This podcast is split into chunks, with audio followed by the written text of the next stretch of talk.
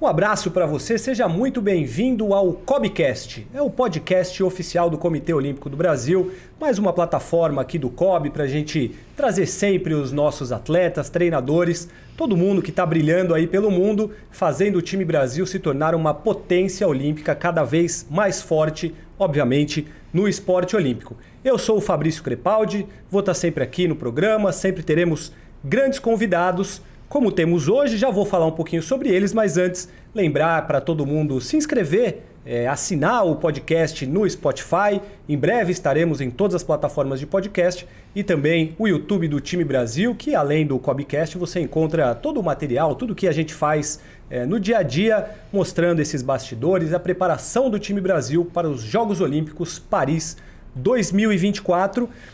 Eu não vou fazer mistério sobre quem é a nossa convidada, porque vocês já viram aí na, na descrição do episódio. É, mas antes eu gostaria de falar do nosso convidado também especial que vai é, ajudar a conduzir aqui esse bate-papo. Em quesito importância e talento, ele não fica atrás da nossa convidada principal.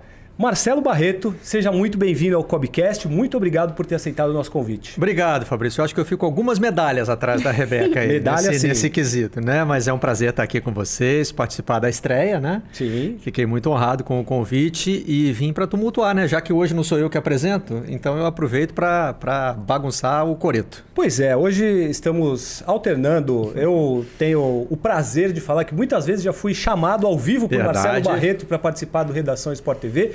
Ele, apresentador do Redação, do Savá Sport TV também, já tive o prazer de ser chamado por você, certo?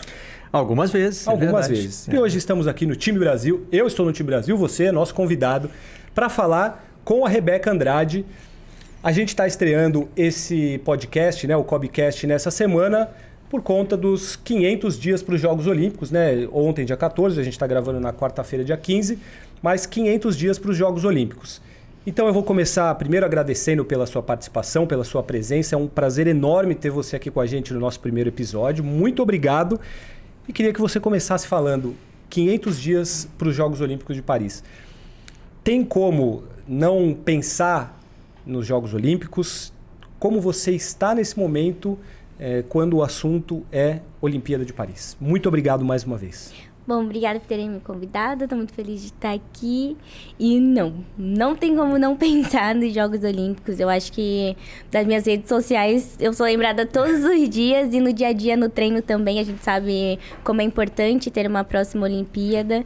E esse ano ainda é um ano tão importante que a gente tem um mundial que possivelmente a gente tem todas as possibilidades de conseguir a vaga olímpica como equipe para estar em Paris. Então, não tem. Eu penso todos os dias.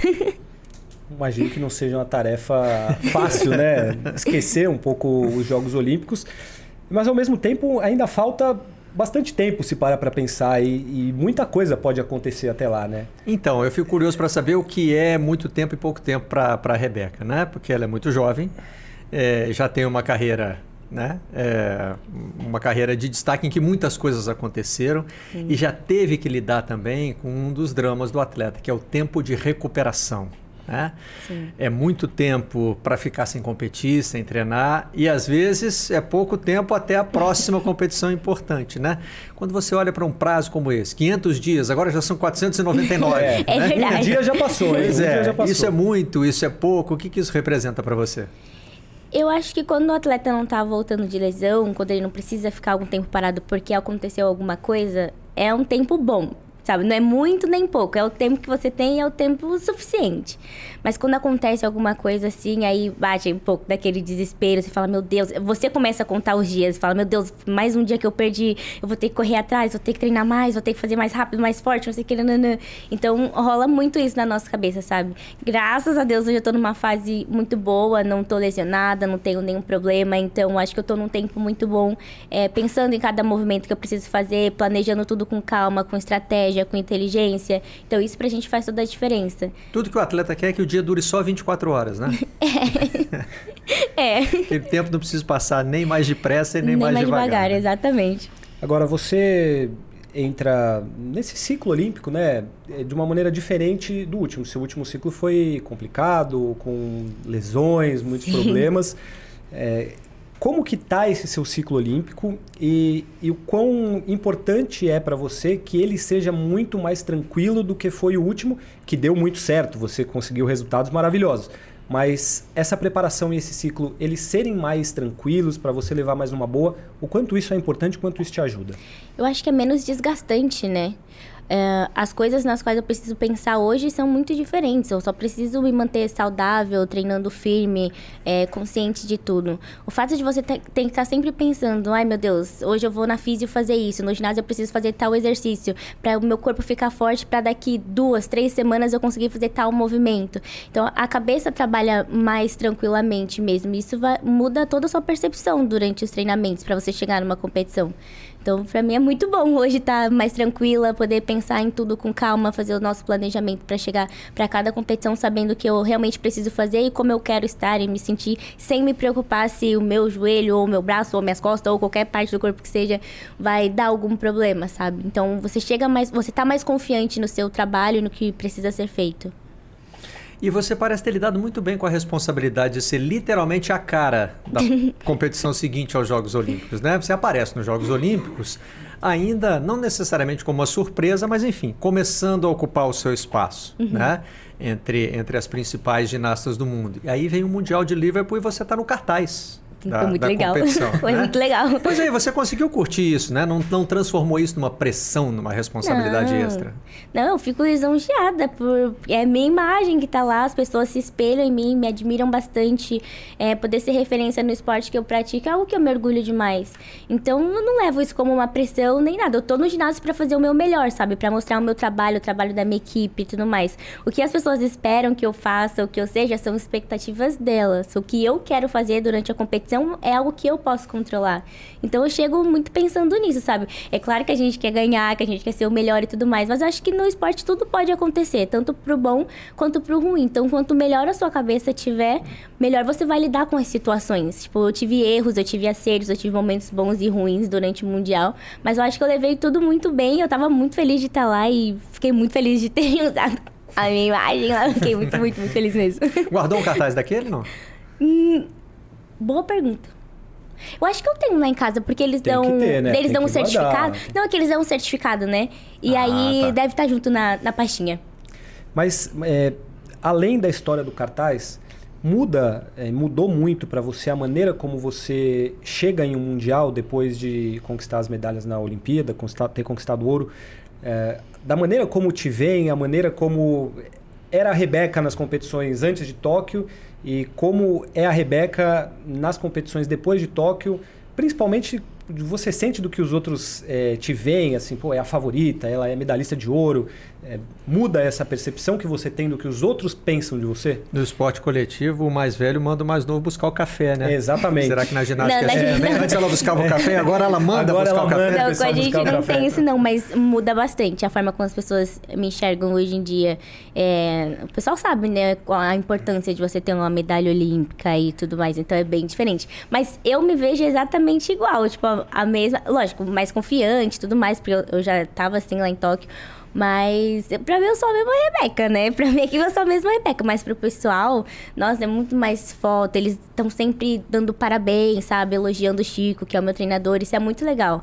Porque a gente sabe como é difícil você chegar no topo, você atingir é, os seus melhores resultados. Então a galera se orgulha bastante. Isso é, é maneiro de poder compartilhar e de sentir que as pessoas estão vibrando com as nossas conquistas também.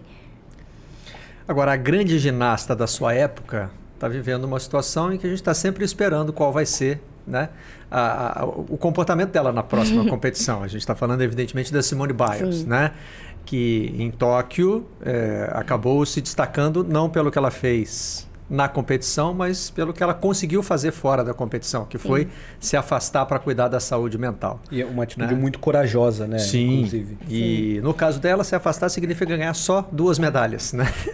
Ai, a, a Simone Biles chega, chega para dominar o quadro de medalhas. É, é, uma, é uma atleta que você espera ver em Paris, você quer competir.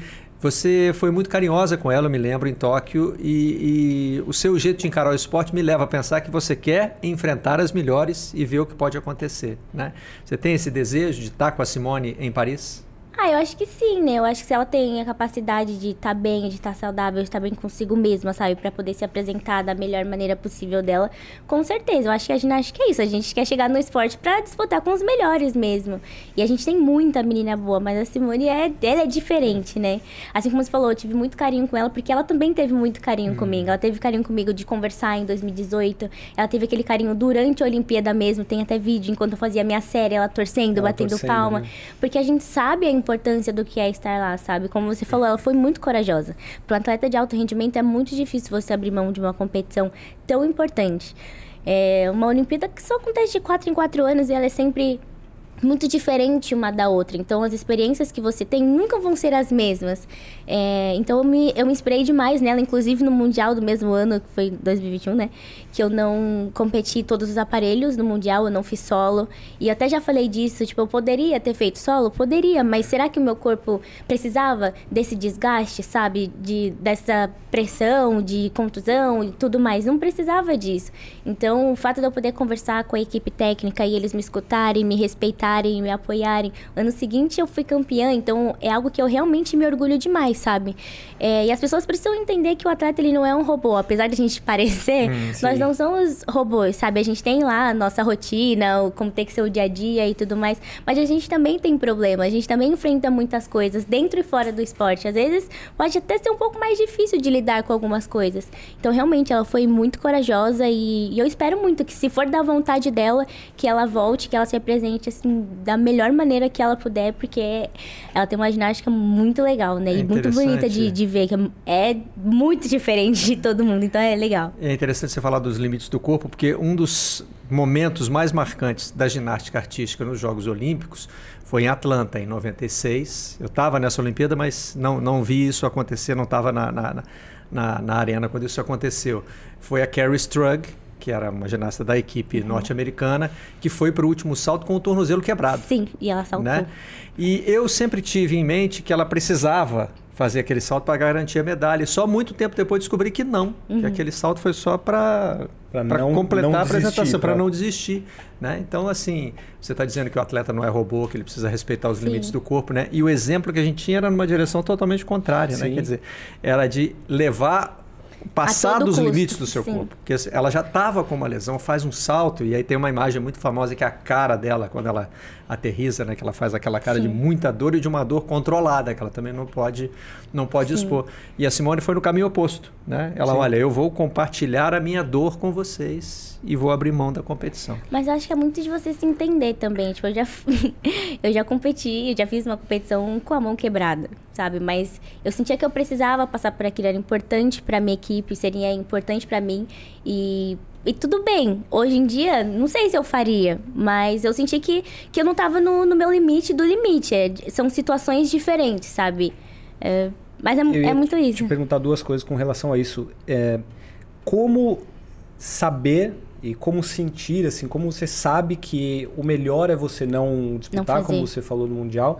E depois de ter conquistado medalhas olímpicas, o ouro olímpico, é mais fácil fazer isso? Eu digo no sentido de é, eu imagino que quando você ainda não tem feitos como esse, você se cobre muito mais de chegar lá. E aí, pô, eu aí não, não, ganhei uma medalha e eu vou desistir de um mundial. É, tendo conquistado tudo o que você conquistou, fica mais tranquilo, entre aspas, de tomar uma decisão dessa? Como a Simone Biles, no caso, que ganhou tudo que ganhou? Eu acho que não. Não? Eu acho que, que não é a pressão maior, é o contrário? Não é a pressão, é o que você quer ser mesmo. Não é a pressão do, dos outros. Não sei no caso dela, tô falando sim, no, sim. no, meu caso. É no, do que eu quero mesmo, porque às vezes você ultrapassa teu, o seu limite. É, eu senti que eu fazer a paralela com a mão machucada não iria agravar a minha situação. Lógico, sendo avaliada por todo mundo. Eu sabia que não iria gravar e eu sentia que eu tinha capacidade. Inclusive, eu fiz uma série super boa, sabe? Mas tem momentos que você olha assim, meu Deus do céu, se eu fizer agora eu vou morrer. Aí você fala assim, não, melhor não, melhor dar uma segurada. Não que eu fosse morrer se eu fizesse a série mundial, tá, gente? Não ia morrer. Mas eu acho que são momentos e momentos, assim, são preocupações diferentes, mas não é mais fácil.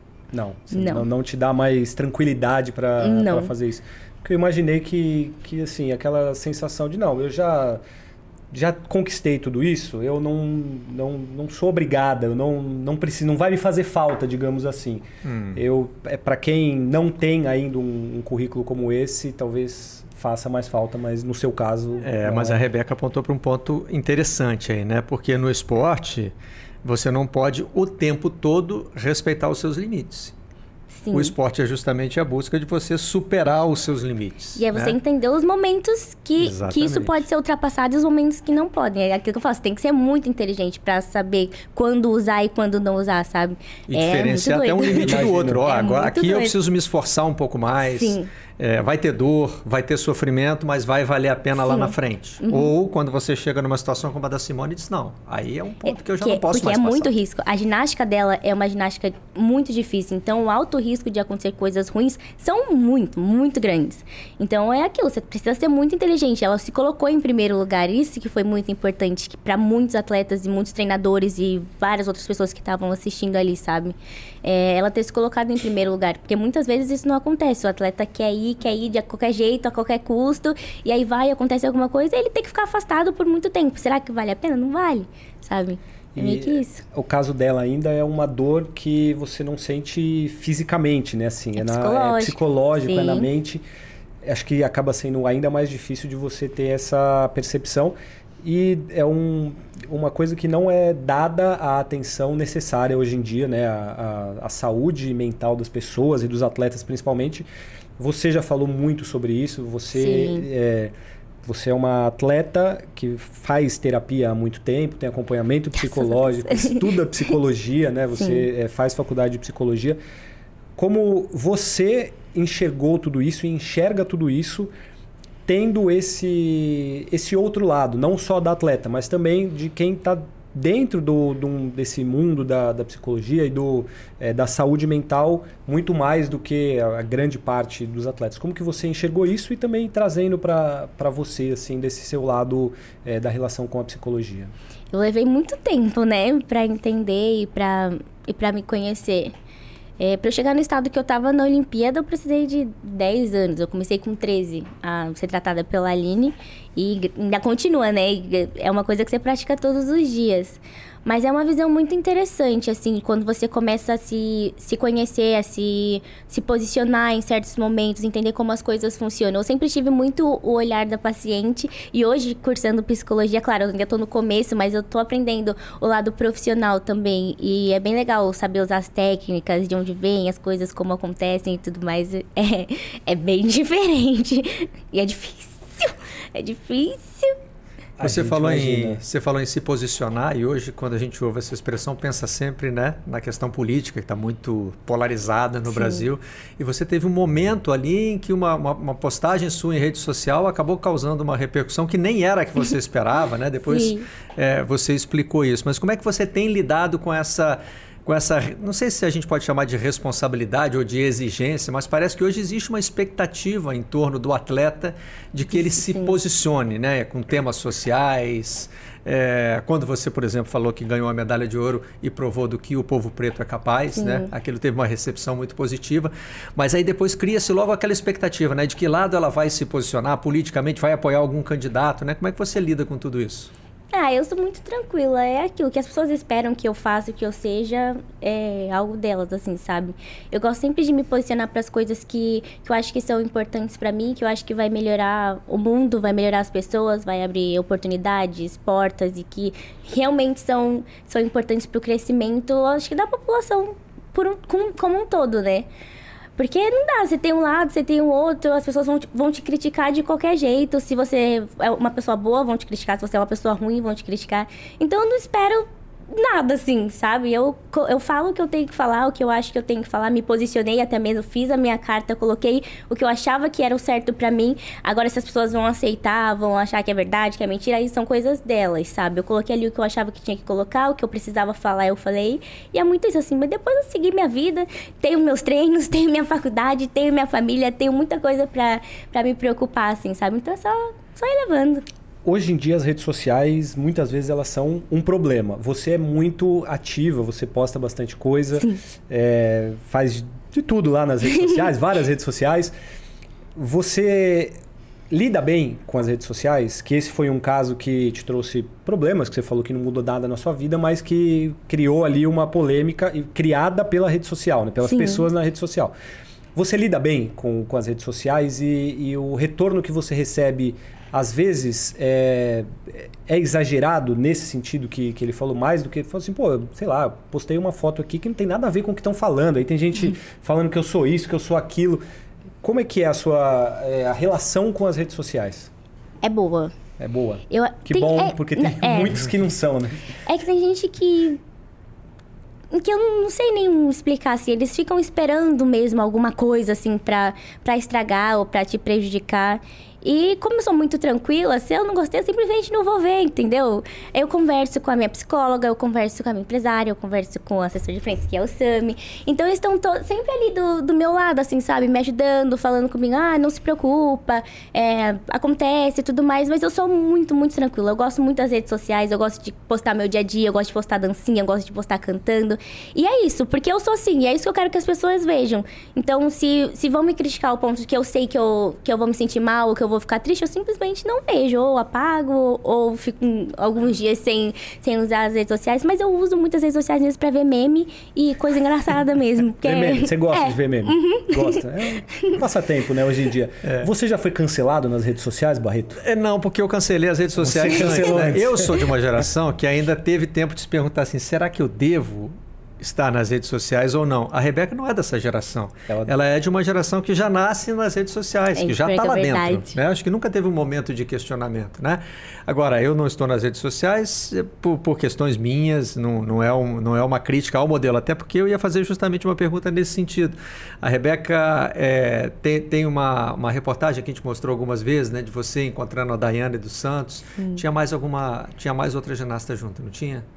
Na visita? Ou era a Daiane visitando e você estava com, com... Eu pequena É, ou- você pequenininha. Ah, era lá no ginásio de Guarulhos, tinha uma galera, era, toda a turminha. Isso. Esse contato era mais raro, né? Sim. Precisava ser um contato pessoal. Hoje, a rede Porque antes social. não tinha muito, muito isso do celular e Sim, essas coisas sim. e tal. Pois é, hoje, quer dizer, você está mais acessível, vamos dizer assim, Sim. a várias rebequinhas que podem estar Sim. prontas para aparecer por aí, né? E é muito bom também pra abrir oportunidades, porque assim você vê, a pessoa postou um vídeo, aí o vídeo foi lá, viralizou, aí você consegue ver, e todo mundo começa a ver, aí você abre uma oportunidade pra aquela criança que postou e não sei o que, nananã. então isso é muito legal. Antigamente não tinha. Tem um lado As bom, pessoas- né? Assim, tem, tem, tem, óbvio. tem um lado bom. tem, É, é aquilo, né? Tem os prós e os contras. Tem o lado bom, também tem o lado ruim, mas a gente tentar fazer com que o lado bom se sobressaia, né, na, na situação. Mas, ó, respondendo com algum atraso a sua pergunta, não adianta estar fora da rede social porque ela chega até você, né? Certo. E nos Jogos Olímpicos de Tóquio, eu um dia me confundi, eu estava pensando num esporte específico e acabei falando como se fosse em toda a delegação. Eu disse que o Flamengo não tinha atleta olímpico. E o Flamengo Nossa tinha alguns Senhora. atletas olímpicos razoavelmente importantes Inclusive- naquela delegação, né, E Rebeca? como Inclusive- você descobriu? você não tem re- rede social? Como chegou em você? Ah, tipo, outras pessoas falaram. Chega, porque eu tenho, não tenho Instagram, Twitter, não tenho contas públicas, mas eu tenho WhatsApp. Aí no WhatsApp todo mundo começa a me mandar. Aí na mesma hora já chegou a repercussão. Aí foi Eu pedi- cancelado. Aí foi cancelado. Nesse dia foi- cancelado pela torcida do Flamengo. É, pois é, olha que cancelamento, né? E, e eu pedi desculpa. Na mesma hora eu falei, gente, eu me confundi aqui, foi um ato falho, foi mal, mas não adiantou. Continuaram. É, Mas é continuou assim. aquela avalanche. E aí no dia seguinte eu precisei abrir o programa com um discurso para dizer, gente, olha só, deixa eu explicar aqui o que aconteceu e vamos deixar isso para trás. Porque eu acho que essa é uma, é, uma, é uma habilidade que a gente precisa desenvolver, né? Olha, deu ruim, fui cancelado, tive lá uma avalanche de críticas, não sei o quê, Sim. mas vamos deixar isso aqui e daqui para frente a gente vai. E acho que para o atleta essa é uma habilidade muito importante também para desenvolver, né? É, tanto na, na parte social, né, do dia a dia, quanto dentro do esporte mesmo. Porque quando a gente erra, não dá pra você ficar remoendo aquilo lá que você errou. Você vai querer entender o porquê que você errou pra chegar no ginásio e melhorar aquilo pra que não aconteça de novo. Mas é isso, não aconteceu, você não tem como voltar no tempo, não tem jeito. Então é aceitar e treinar mais pra não acontecer. E se não me engano, a medalha da Rebeca veio pouquinho depois de eu ter cometido essa, essa gafe. Logo, então, você imagina, logo uma né? medalha de uma, de E uma a pessoa atleta diz, do olha aí, ó, não tem atleta do Flamengo, não. Tá só ganhando É, medalha. olha lá pro pódio que você vai ver um atleta. É, isso porque foram as, as mensagens mais educadas As que você está falando. As, é. as menos simpáticas a gente não pode falar. Isso que você falou é uma dúvida que eu sempre tive com relação à ginástica e eu me lembro naquela época da Daiane, que tinha muita expectativa sobre ela. Aí ela faz uma, um movimento, acaba pisando fora. Quando acontece alguma coisa assim, você já sabe que não vai dar para ganhar a medalha. E como terminar uma, uma série é, tranquila, sabendo que você falhou? É, como, como que se faz isso? Como que é? Eu acho que quando você tá no seu melhor aparelho, pelo menos comigo, você tá no seu melhor aparelho, que você sabe que você tem chance e acontece, aí dá uma dorzinha no coração. Você fala, putz, Dá um grila. desânimo na hora Sim. de completar. Aham, mas você fala, bom, faz a tua parte, termina lindamente, com um sorriso no rosto. de- Se você quiser chorar, você chora no hotel, sabe? Porque depois também já passou toda, toda aquela adrenalina da competição, então às vezes você chega no hotel, você nem chora, assim, você fica triste, claro que você não quer errar, mas você nem chora, mas tudo bem. Mas quando, tipo, de pisar fora da linha, né? Agora, quando você erra, erra mesmo de cair, gente, dá uma raiva. É, então, Porque a aí- gente treina tanto, mas treina tanto. você- eu- às vezes você cai e fala assim, não acredito que eu errei. Mas aí você sobe e fala, respira, pra não cair de novo, né? Então você fala, respira, calma, termina a série, tranquila. E eu falo comigo, se vocês repararem nos vídeos, eu tô sempre assim com a boca. Porque eu tô sempre Conversa falando com comigo. Aham. Eu falo um elemento de cada vez, calma, o erro, erro acontece, faz parte do esporte, tá tudo bem, vamos lá, termina a série, não sei o quê. E eu vou levando assim, mas tem gente que não, que não consegue, né? Começa a ficar mais afobado. Por isso que eu falo que a Aline foi muito importante pra mim, porque quando eu era mais nova, eu era Aline assim. é a sua psicóloga. Minha psicóloga, eu era assim. Porque eu, eu errava, eu começava a me desesperar, eu começava a tremer, e eu falava, agora eu não vou conseguir, não vai dar certo, não sei o que, né? e ela errava de novo. Eu falava, ai meu Deus, agora ac- acabou a competição. E não é assim, sabe? Às vezes, mesmo com o erro, você no final você pode ganhar uma medalha ou não, mas você pode estar ali entre as melhores, sabe? Porque faz parte. Na própria Olimpíada, eu pisei pra fora duas vezes, na primeira diagonal e na última. E aí eu não ganhei, mas eu não fiquei, eu não fiquei triste. Eu saí, eu tava lá com a prata, sabe? Sim. Primeira medalha histórica do Brasil. Não tem nem como você ficar triste numa situação dessa. Mas são coisas que fazem parte, assim. Eu tava no momento que eu, consegui, que eu conseguia lidar muito melhor com os meus erros do que quando eu era mais nova e não tinha muita experiência, assim. Eu fico imaginando assim, a ginasta vai e cai. Ah, sai de uma vez, assim. Eu no lugar dela, por que, que eu vou ficar correndo risco aqui? Vou, com certeza eu tô não, mas, revoltado. mas é isso, porque às vezes você ainda tem chance, mesmo com erro.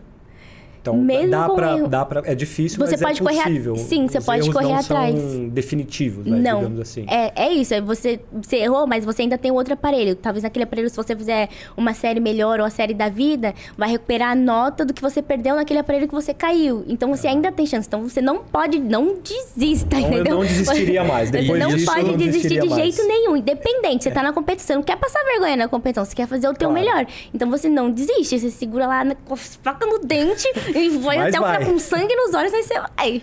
E isso é ainda mais importante na competição por equipes, né? Porque aí a sua Sim. nota Sim, pode estar aí influenciando ali no resultado. Eu sempre penso, é muito pior você competir pela equipe do que individual. Pior. Porque- A pressão é maior, né? É, a, Porque se der errado, você lida com você mesma. é no individual. No individual. E quando a equipe você fala, hum, Você tem Ferrei uma a responsabilidade ali. lascou. Ferrei todo mundo. lascou.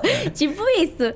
Mas, mas também releva, sabe? Você vai pro próximo aparelho e tenta fazer ainda melhor pra ficar tudo bem. Porque eles acontecem, fazem parte ali do, do esporte. E por falar em equipe, hein, tá faltando só um pouquinho, né?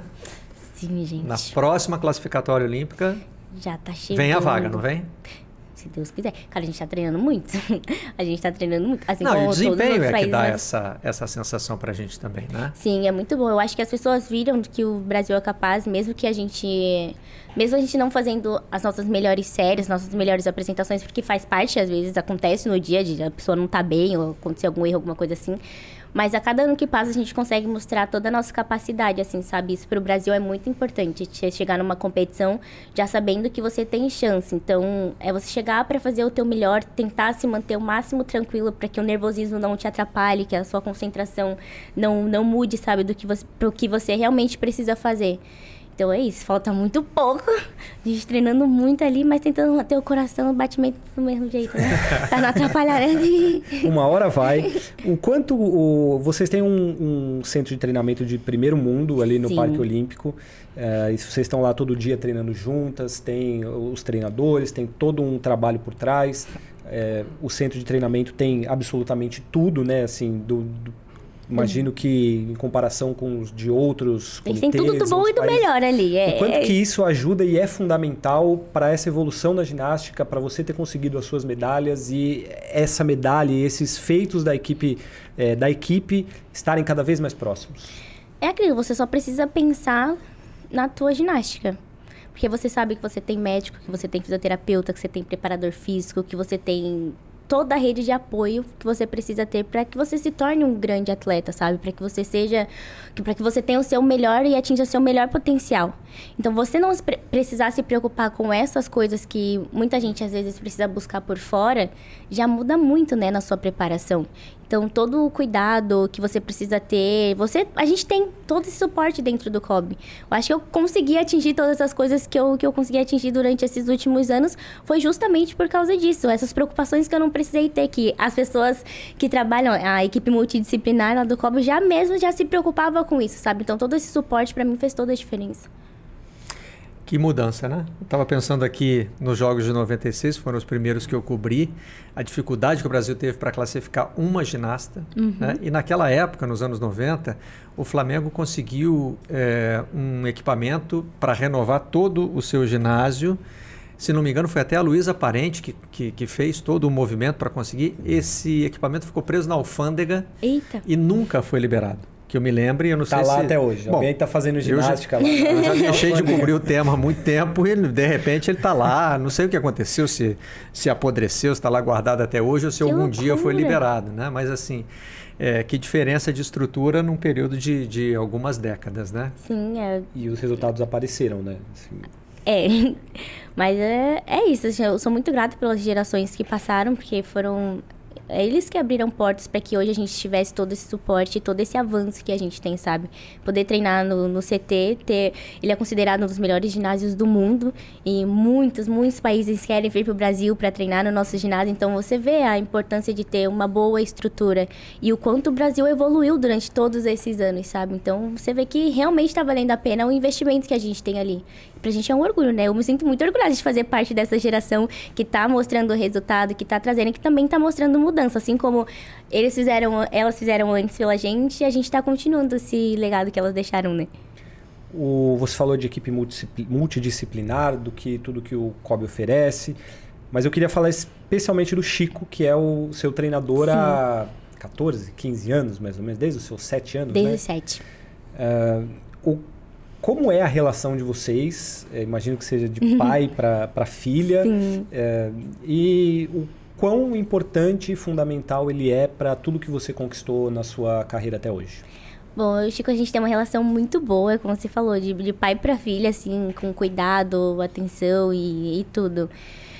Bom, se não fosse Chico, não seria nada, né? Porque a gente tá junto há muito tempo, ele quem me moldou, que, quem me apoiou desde sempre, me incentivou. É, e não me deixou desistir por diversos momentos, assim, da carreira, sabe? É, e ele é aquele cara que, quando precisa ser duro, ele vai ser duro, mas que ele super me entende, me respeita, ele sabe quando eu não quero fazer, quando eu quero, quando eu tô com preguiça, quando eu não tô, quando eu tô de palhaçada e quando eu não tô. Então, eu acho que é, essa, essa coisa que, da gente se entender bastante faz toda a diferença, o, do treinador te respeitar, mas também não ser, não ser mole sabe? É, ele te entende, te exige quando precisa exigir, quando precisa tranquilizar, ele tranquiliza também. Então isso faz toda a diferença para que eu conseguisse alcançar. O Chico fica tudo, né? Realmente, gente, se não fosse pelo Chico, de verdade, eu não, não estaria aqui. Agora eu fiquei curioso com um, um, trechinho de outra resposta sua. Você falou que conversa com você mesma, né? Sim. Principalmente nos momentos de dificuldade durante a competição. Essa Rebeca que fala com a Rebeca, ela é. Como, como que ela é? Qual é a personalidade dela? Eu fiquei pensando agora se tem uma influência muito grande do Chico. Sim. Você fala também muito da sua psicóloga. Será que ela é uma mistura dessas pessoas? Tem, tem alguém que você parece que está reproduzindo mais ali quando você conversa sozinha? Eu acho que depende do momento. Quando eu tô muito nervosa, provavelmente eu devo estar tá reproduzindo a Aline, uhum. tentando me deixar tranquila. Eu falo, calma, respira. Você já fez isso um milhão de vezes, não precisa se preocupar, nada mudou, não sei o quê se eu tô me sentindo um pouco mais cansada ou, ou, meio desatenta, assim, eu já sou mais o Chico, eu já sou mais dura. Eu falo, se concentra, você tá escutando a música, não é normal isso, fica firme, não sei o que, pensa na diagonal, não sei o que, papapá. Então acho que é, um, que é uma mistura de tudo, mas ao mesmo tempo eu sou eu mesma, sabe? Eu fico, vai, sorri, fica feliz, aproveita a competição.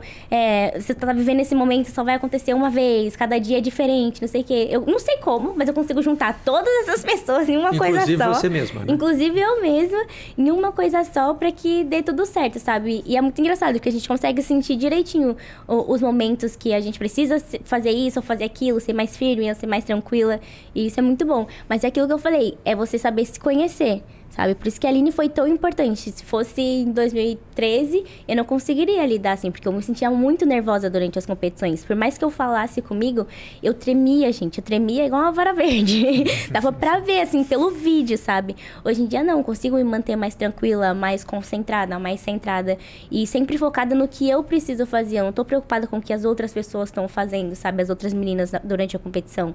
Enquanto a minha competição não acaba, eu tô focada ali em mim, sabe? Fazer do, do meu jeitinho, da, da melhor maneira ali. E quando acabou, eu começo boa ela, né? Ela fica assim, sabe?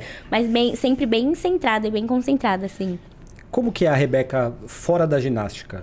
Primeiro, existe, é possível existir uma Rebeca fora da ginástica? É. se ela existe, como que é, assim? Porque hum, todo mundo vê você, competição, treino, entrevistas, enfim, mas como que você é fora da ginástica? Eu durmo. E durmo. Não, brincadeira. assim como todas as pessoas, você dorme. Não, eu sou. Ah, eu acho que eu sou engraçada. Não que eu não seja engraçada e divertida dentro do ginásio, mas eu acho que por mais tempo, porque é do- quando começa o treino, assim, né? Às vezes você precisa concentrar, então a gente fica mais sério, mais concentrado e tudo mais. Mas fora do ginásio, não, eu sou bem tranquila. Eu gosto de fazer coisa tranquila, porque eu, eu sou uma pessoa cansada, né, gente? Então eu gosto de ir pra praia, que é tranquilo, eu gosto de ir ao cinema, porque é sentado. Eu gosto de dormir, de assistir série, de ficar bem, bem de boa. Claro que tem, tem momentos e outros que eu gosto de sair com os meus amigos, de sair pra jantar, de, de uma balada, fazer alguma coisa diferente. Mas normalmente eu gosto muito de ficar em casa ou ir à praia, fazer coisa bem tranquila, assim. Você não pode falar balada. Você mora aqui no Rio faz tempo, né? O pessoal do Rio fica bravo se a gente fala balada que é, tem que ser night. O Gabriel night, até então. olhou aqui, tem, tem que ser night. Eu sou de São Paulo também, então eu falo balada, às vezes o pessoal fica meio bravo, mas... Então tá bom, gente, às vezes eu tenho vontade de ir pra, Pra night. night, isso aí. Mas eu gosto mais de ficar em casa. Agora, você falou que gosta de fazer tudo, né? Você usou sempre a expressão, eu sou tranquila, gosto de fazer coisas tranquilas. Sim. Mas ainda é tranquilo para você, depois de ser medalhista olímpica e campeã mundial? Você consegue Ah, eu, essa tranquilidade ou tem sempre alguém em volta? acho que Seja na balada, na night, no cinema, na praia, enfim. Eu acho que depende. Hoje em dia, claro, que as pessoas reconhecem muito mais, né? Mas, sei lá, às vezes quando eu tô lá em Copa, que eu, tô, eu fico junto com meu namorado na praia. Aí o pessoal, eles reconhecem assim, às vezes levam um tempo pra chegar em você, ou eles esperam eu levantar pra ir embora, pra falar. Ou de vez em quando eu tô sentada, eles falam, ai, eu queria atrapalhar, não sei o que, mas eu consigo sempre curtir, assim, não, não chegou, nunca chegou a me, me incomodar no nível de eu falar, não, não vou fazer foto com você, porque você não tá vendo que eu tô assim, que eu tô assado. Não, é, é sempre bem, bem tranquilo. Então eu consigo lidar. Uma dúvida que eu tenho com relação a você e a sua vida é. A gente está falando muito da Rebeca, né? Fora da ginástica, mas eu imagino que a sua vida tenha virado de ponta cabeça depois das Olimpíadas. Patrocinadores, compromissos, eventos, obviamente a parte financeira, eh, a parte esportiva, enfim, tudo eu imagino que tenha mudado. Foi tudo para melhor e assim, quanto que a sua vida mudou é, nesse período depois de você ter dado esse boom assim? Porque além das suas conquistas, você acabou virando uma personagem muito forte em redes sociais, como a gente já falou, em é, patrocínios, né? A sua, o seu rosto está sempre estampado em diversos produtos, em diversos comerciais, enfim. Mudou muito. Quanto mudou a sua vida depois dos Jogos Olímpicos? Mudou muito, gente. Muito. E não só com questão de patrocínio e de ser estampado nas coisas e tudo mais, mas com entrevistas, com procuras de. de de você fazer um vídeo para poder inspirar, para poder ser um espelho, sabe, para crianças, adolescentes e até mesmo adultos, para fazer palestras e essas coisas. E é muito legal poder dividir a minha história com as pessoas e de certa forma incentivar, independente da idade, sabe, Faz, e poder mesclar a minha história com várias outras coisas que acontecem no dia a dia das pessoas que às vezes nem praticam o esporte também. Isso é, é, é bem maneiro. Então é, é muito legal. Eu adoro fazer palestra. Eu fico muito nervosa, mas adoro fazer palestra para poder compartilhar e contar e também escutar das outras pessoas. E, e ser elogiada é, não só por ser atleta, mas pela força, pelo, pelo, por tudo que eu, que eu consegui construir durante todo esse tempo. E, e ser lembrada junto com a minha equipe é algo que me orgulha demais. Eu só tenho 23 anos, olha as coisas que eu tô vivendo, sabe? É, é um sonho que se tornou realidade, assim, então eu fico muito feliz. Inclusive, Rebeca ganhou o prêmio Inspire no Prêmio Brasil Olímpico Sim. por ser a atleta mais inspiradora do Brasil em votação popular. Então, o povo vê você também dessa forma, né? Imagino Sim. que seja muito legal para você. Sim, eu me sinto muito honrada e lisonjeada com isso, né? Como eu falei, eu sou muito nova, então as pessoas me, me verem com esses olhos, assim, é algo que me orgulha bastante. Foi meu trabalho que me trouxe até aqui, então como é que eu não vou me orgulhar? É demais. Tem meme com a sua imagem, não? Vários. É. Na Tem algum Olimpíada, principal? Algum então, preferido? Sim, é. tem um que eu tô levantando na coreografia, assim, do solo, eu tô apontando assim. Aí o pessoal colocaram, ah, eu quero aquele, eu quero aquela esfirra ali. Aí, E aí é tá você. assim, aí tá, ah, eu quero aquela medalha de ouro ali. Aí tá assim, sabe? Aí eu falei, oh meu Deus do céu, o brasileiro, né? O brasileiro não tem jeito. Eu Você faria manda? um com a sua imagem mais dif- do movimento mais difícil que tivesse, a expressão que você gosta tanto de usar. É tranquilo. É tranquilo, Né? exatamente. Tem uma também que é muito engraçada. Tá a Jade e a Sunisa fazendo uma foto e eu tô atrás assim. Com. Sei lá, por que, que, eu, por que, que eu fiz isso na foto das meninas? Eu tô assim. Fazendo Aí palhaçada atrás. Sim, aí o pessoal colocou assim: gente, a Rebeca é o puro suco todinho do Brasil. aí eu falei: ai meu Deus, só pagando mico. Ai, Você tem ai. muita figurinha sua ou não? Pior que não. WhatsApp? Não tem? te- Ah, não. Os meus amigos têm, né? Porque eles pegam todas as minhas fotos pra fazer figurinha. Mas eu mesma acho que eu tenho duas ou três. Duas sou fazendo assim no solo. Então quando a gente tem uma notícia boa, eu já mando fazendo assim. Tá, tá, tá, tá. Ah, e por falar em fazer assim, né? Que você está fazendo aí o gesto do baile de favela. Sim. E a música, Rebeca? E a música? Estamos programando, gente. Ah, Logo, logo teremos. Ó, Em Ah, breve então vai você já sair. sabe qual é. Agora você já sabe qual é. a gente tá com a ideia, né? Ah. Mas tem que ver se vai funcionar bem. Qual é a sua participação? Você tem poder de veto? Você pode dizer, não, essa não. Posso. Essa aí. Se eu não gostar, eu posso falar não gostei. Se eu não gostar de alguma coisa da coreografia, eu posso falar não gostei. E você Se leva eu a tiver sugestão? ideias também. Exatamente. Se eu tiver leva. ideias também, eu posso, posso falar, posso colocar. E a gente vai avaliando se, se combina, né? Como é o processo todo? É, você chega com uma música, alguém chega com uma música, enfim, explica. É, é um momento importantíssimo, né? Porque Sim. o baile de favela virou o baile de favela da Rebeca, né? Deixou de ser uma música de funk virou a sua música. E, e como é esse processo para chegar nessa música que vai provavelmente marcar a sua vida por alguns anos? Bom, nos últimos dois ciclos, o Rony que trouxe, né? Tipo, chegaram como surpresa. A primeira foi da Beyoncé, pop americano. E depois veio o baile de favela. Mas dessa vez eu fui bem participativa. A gente buscou músicas que eu gostava, que eu achava que, que combinariam comigo, que faziam parte do meu estilo, que eu realmente me empolgo e gosto de, de fazer, de dançar, etc.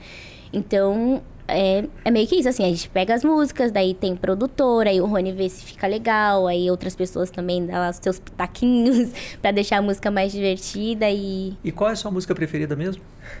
minha música preferida. Hum.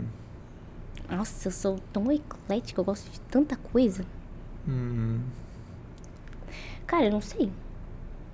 Mas é difícil essa pergunta. qual- Você tem uma música sua só que é a sua única música preferida? Ah, de repente ela ia parar na coreografia e a gente seria um- É... Tava tentando, é, o jornalista estava tentando tirar ah, qual vai ser a música. Nossa, mas é que eu Quando é gosto, que eu acaba esse mistério? Tá programado não? Não. Vocês ainda estão no processo Sim. de, de elaboração, né? Ah, e só para esclarecer, Rony é o coreógrafo. O Rony né? é nosso coreógrafo. Aham, coreógrafo da, da seleção. Pode ser que você acerte tudo, aí você faça a coreografia, aí você vai ver, não encaixou. E aí tenha que mudar? Pode ou- mudar. Pode mudar? Pode mudar. Tem total liberdade. Tem que, tem que combinar, né? Tem que fazer algo que, que realmente combine comigo. E o baile de favela foi muito, muito, tipo, pegou muito, sabe, nas pessoas. Então é, vai ser muito difícil a gente achar uma música que seja tão boa quanto o baile de favela. Mas, Mas o- espero que, que seja. O processo foi fácil? Foi assim, imediato também? Quando vocês começaram a bolar a coreografia com o baile de favela, você ouviu e falou, ih, vai, deu é match. esse, vai dar certo, é. Não, a primeira vez que eu escutei, eu estranhei, porque eu tava saindo de um pop americano indo pro funk. Então eu falei assim, meu Deus, o que será que vão pensar, né? Mas depois eu escutei mais duas vezes, aí eu falei assim, não, vai combinar, porque eu escuto funk, sabe? Então eu me senti muito, muito conectada com a música, com a batida da música, assim. E quando eu comecei a ajudar o Rony a fazer a coreografia junto, aí eu falei assim, nossa, realmente. Vai dar bom, vai dar bom, porque eu gostei de fazer a coreografia, eu acho que isso conta muito. Quando o atleta se conecta com a música e gosta daquilo que ele tá fazendo, fica muito diferente de você pegar uma música qualquer e só jogar pra pessoa e a pessoa fazer de qualquer jeito, sabe? Isso faz muita diferença. Tem uma mistura também clássica ali, né, com o Tem, funk, né, que isso, dá um, nossa, um e, toque. e é isso que a gente fala. Tem que combinar combinar. Ele conseguiu colocar um clássico com funk que você fala assim, gente, isso nunca vai dar certo. E ficou bom, sabe? Então é isso, esse cuidado de, de prestar atenção nos pequenos detalhes, assim, para fazer algo novo e diferente. Que eu acho que ninguém esperava. Ninguém esperava nunca escutar um clássico com funk. Um clássico com funk, exatamente. E eu acho que esse mistério é só no segundo semestre, né? Porque você só vai ter competições no segundo semestre Sim. esse ano, né? Sim. Copa do Mundo, Mundial, na Bélgica, né? Isso, Antuérpia, Pan, eu acho, se não me engano. Antuérpia, e aí o PAN em. Santiago. É, esse ano, o que, que ele reserva para você esportivamente? Quais são os, é, os objetivos? Já com a música nova que a gente ainda não sabe qual é. Veremos em breve. Bom, eu não sei porque ele reserva, né? Mas a gente tem essas competições que você acabou de mencionar. é, sempre pensando na melhor estratégia, no que é melhor ah, pro meu corpo, pro psicológico, pra nossa preparação. O Mundial, esse ano é um ano muito importante, porque a gente tá ali em busca da vaga olímpica, então todo cuidado é pouco. E pensando no melhor planejamento mesmo, sabe? Pra, pra gente ter os melhores resultados. Então você tenta colocar ali da tua melhor maneira para que tudo dê certo no final. Então tem, tem meninas que vão competir já agora no primeiro semestre, tem outras que vão competir um pouco um pouquinho depois, depois vem eu no segundo semestre também. Então é, é meio que isso, assim. A gente espera que, que a gente consiga, claro, mas sempre pensando em fazer o nosso melhor durante a competição, independente do resultado, é chegar lá para fazer o máximo que a gente pode fazer mesmo. Quando você falou de trazer algo novo, isso é importante na parte artística, mas também na parte técnica, né? Sim. E assim, uma das conquistas de um ginasta, de uma ginasta, é dar o nome a um movimento. Né? Tem algum Andrade sendo desenvolvido aí, não? Não. Isso eu posso falar, gente. Não tem. Não? Infelizmente, não. Quando era mais nova, a gente tinha uns Carrara com meia, né? Que eu cheguei a fazer no aquecimento dos Jogos Olímpicos de 2016. Mas não, não cheguei a homologar.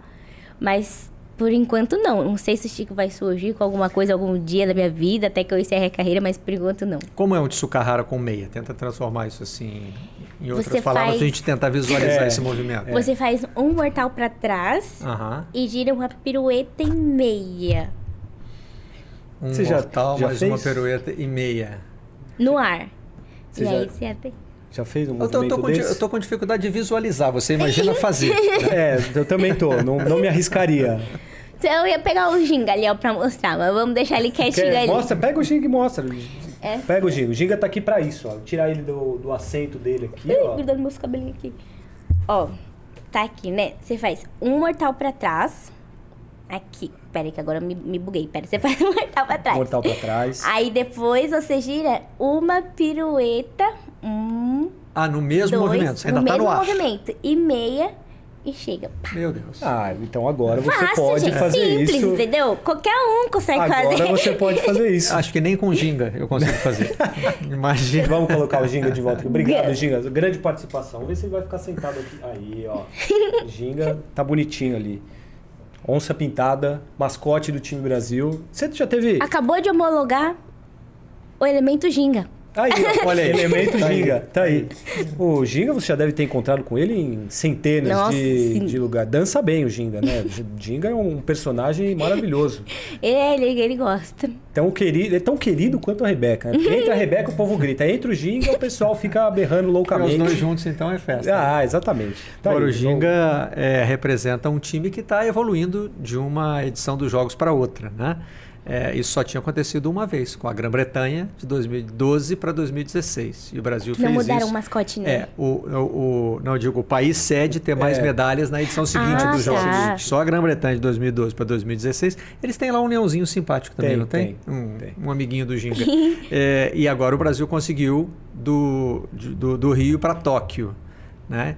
É, Caramba. com participação crescente das mulheres, né? Sim. E agora existe até uma expectativa de que as mulheres tragam a maioria das medalhas em, em Paris, que são os Jogos da Equidade, né? Os Jogos Sim. que tiveram a sua preocupação de fazer um programa olímpico eh, com o mesmo número de provas para homens E mulheres. e mulheres. Seria um marco muito interessante esse, as mulherismo assumirem esse Já tá protagonismo, né? sendo, né? Na- em Tóquio mesmo, a gente tava lá no quase E agora só por já, só a gente saber que vai ser igual, sabe? Que vai ter as, mesma, as mesmas possibilidades é algo que, que orgulha bastante. Eu fico muito feliz de fazer parte dessa porcentagem, sabe?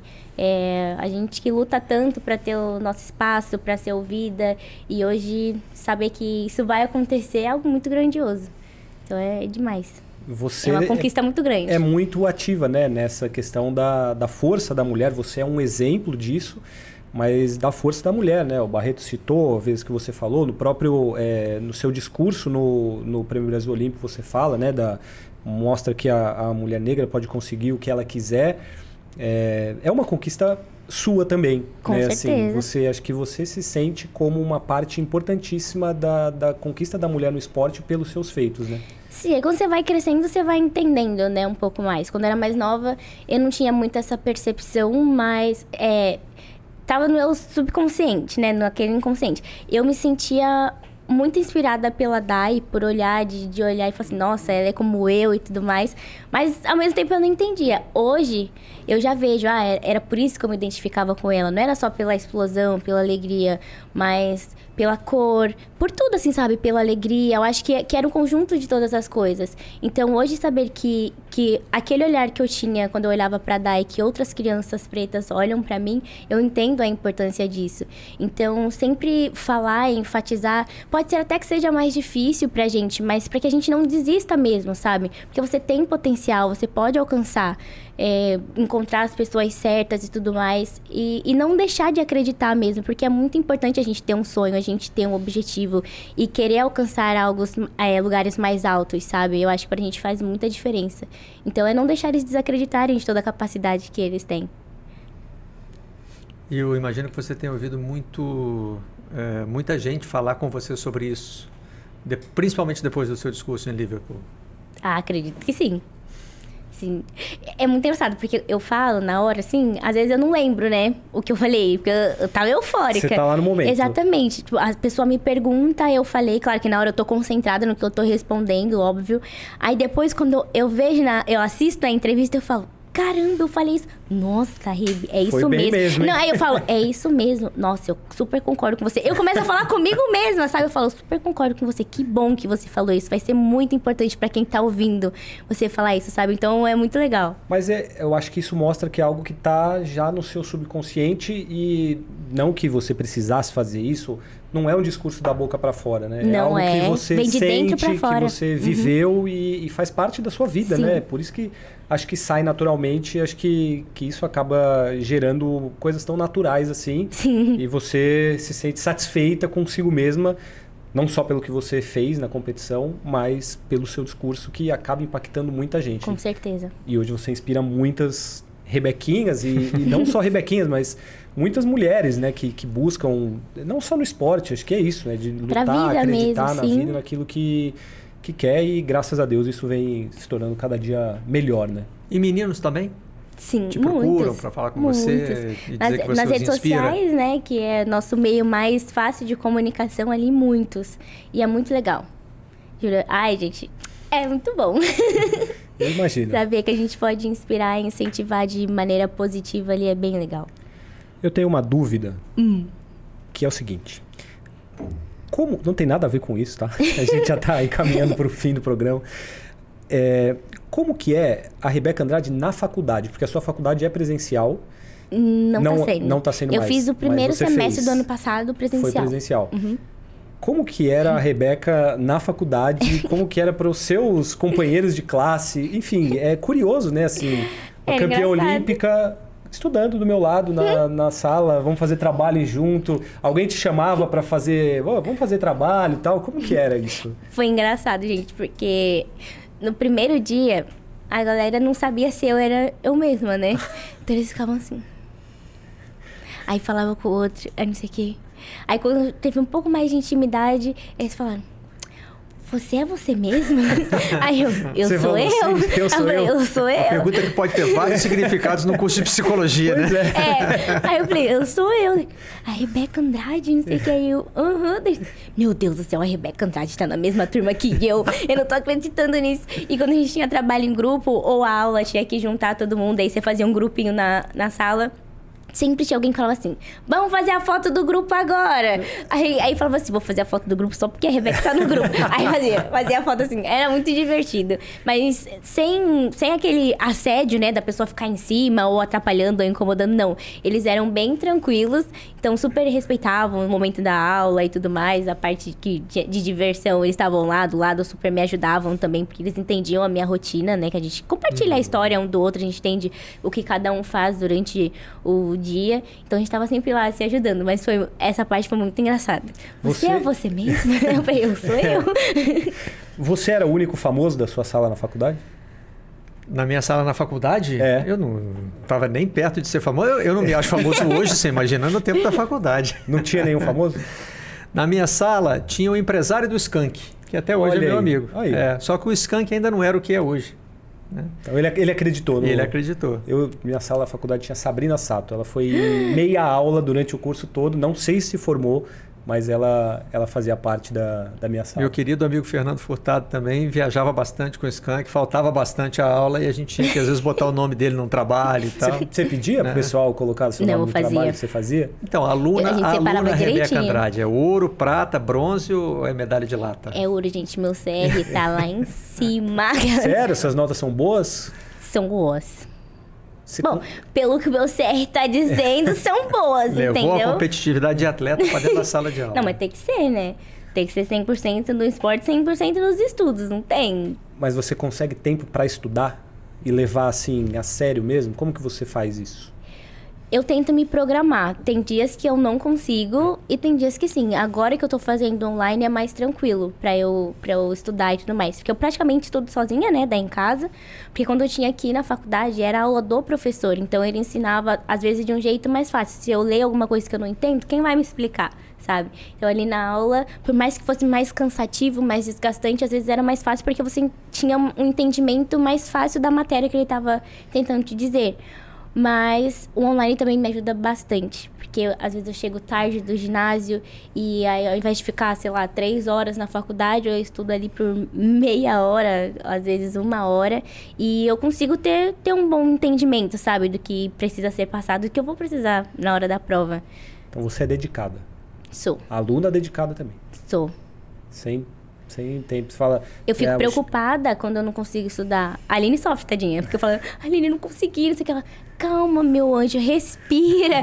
Tá tudo bem, não sei o que. É assim mesmo, tá no começo, é é adaptação, não sei o que. Eu, não, mas não sei o que, não sei o que lá. E agora dela... Calma, ela fica assim, calma, meu anjo. Aí ela calma, sofre. Tranquilo, né? Tran- é um é, ela fala, tranquilo, tranquilo. tranquilo. Aí dá, dá tudo certo. Ano passado eu consegui passar super bem, agora a gente tá no começo aqui, né? Tomara que dê tudo certo também. Mas é Segundo isso. semestre vai ter muita viagem, hein? Então você tem que, Sim, tem que que se pegar programar. firme, se é, programar, então tem que né? se programar. Não vai deixar o pessoal que tá assistindo falar assim, ah, a Rebeca é dedicada, é boa aluna. Mas Não eu vai sou- decepcionar o- pergunta pra- os fãs do seu Só da ligar lá Rebeca na Andrade Estácio. aluna. Alô? Quero saber se a Rebeca realmente é uma boa aluna. Fala pra eles perguntarem qual é o meu CR. Quer dizer que agora o pessoal quer Mas que pergunta você... Ah, agora, antes que comece as provas, antes que ele desça. Quer dizer que o pessoal agora quer ficar no seu grupo, não só porque você é a Rebeca Andrade, mas porque você também é, é uma boa aluna e vai aumentar a média do grupo, né? Olha, acredito. Bom, eu ia falar, acredito que sim, mas, mas também não sei, né? É. Não, mas é que no grupo, acho que todo mundo se ajudava ali. A gente pegava direitinho o que cada um ia fazer e, e era isso, sabe? A pessoa buscava o dela, depois juntava tudo, todo mundo lia o trabalho, todo mundo dava sua opinião se, se precisasse mudar alguma coisa ou não. Se, no final, antes de enviar pro professor, todo mundo tinha que estar de acordo, sabe? Então, eu sempre peguei grupos bons com pessoas que realmente queriam fazer. Porque às vezes você tem aquela pessoa que, que não quer fazer o trabalho e não bota nome, não. Tem que Não, ajudar. tem que ajudar, né? Lógico, todo mundo tem que fazer a sua parte. T- Todo mundo quer passar, todo mundo quer ter uma boa nota. Então a gente tem que fazer por onde, né? A minha rotina é super difícil, mas eu tiro um tempo da minha rotina pra fazer o trabalho. A tua rotina também é muito difícil. Mas você consegue aquele tempinho, sabe? Ou pelo menos avisar. Gente, tá muito difícil, porque tem gente que nem fala, que aparece só um dia antes de entregar o trabalho. Eu falo, Que que é isso? Esses aí você não aceita no seu grupo. Não, não, esses são os grupos que eu escutava falar. Ah, tá, No, no meu no grupo, não entra. no meu grupo todo mundo sempre ajudou. Ah, Ainda bom. bem. Mas é que às vezes tem gente que reclama, né? Fica lá, eu fico assim, só olhando o povo falar mal um do outro no grupo. Você não se mete. Eu não, não é do meu grupo. A pessoa fala, não, porque fulano não fez isso do trabalho e era parte dele, agora a gente vai ter que fazer. Aí juntava todo mundo pra fazer a parte da pessoa. Aí a pessoa aparecia um dia antes de entregar o trabalho e falava, dá, gente, né? o que, que eu preciso fazer? Eu falei, hum. Era pra ter feito antes já, né? Aí eu falava, não vai dar bom. Aí eu ficava rindo. Agora, ô Barreto, a gente falou muito sobre rede social aqui e tal. A gente precisa esclarecer uma polêmica aqui agora. Hum. Noite de Natal, Hum. Rebeca postou foto de um anel de compromisso junto Opa. com o namorado. E aí começou a sair um monte de notícias. Rebeca Andrade está noiva. É Luiz, né? O seu, o seu namorado. namorado. É, Rebeca Andrade está noiva, vai casar, não sei o quê. Mas aí depois descobrimos que Rebeca Andrade não está noiva. Eu tá casei. ou não tá noiva? O que, que eu aconteceu? casei, gente. Como assim? Quando vocês não sabem que eu casei? Não, não, não sabemos. Conta essa novidade pra gente. Eu casei. Casou oficialmente? É? É uma novidade? Quando você Sobrenome e casou? tudo. Ah, é? Brincadeira. Tá vendo? Não, ele só me deu o anel de compromisso mesmo, porque a gente não tinha ainda. Na verdade, é aliança de compromisso, né?